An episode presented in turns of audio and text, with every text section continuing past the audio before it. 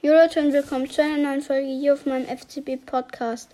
Wir werden heute über das Spiel FC Bayern München gegen Augsburg sprechen. Das ist das letzte Spiel aus der Bundesliga. Also in der neunten Minute hat FC Augsburg ein Eigentor geschossen und 1 zu 0 für den FC Bayern.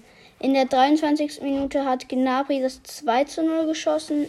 Zehn Minuten später, in der 33. Minute, hat Kimmich das 3 zu 0 geschossen.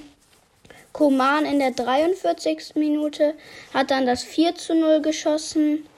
Und dann in der 67. Minute hat Hahn das 4 zu 1 geschossen. In der 72. Minute hat Niederlechner das 4 zu 2 geschossen.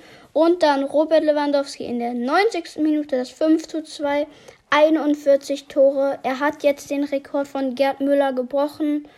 Und ja, Leute, das war's dann von dem Spiel. Ciao.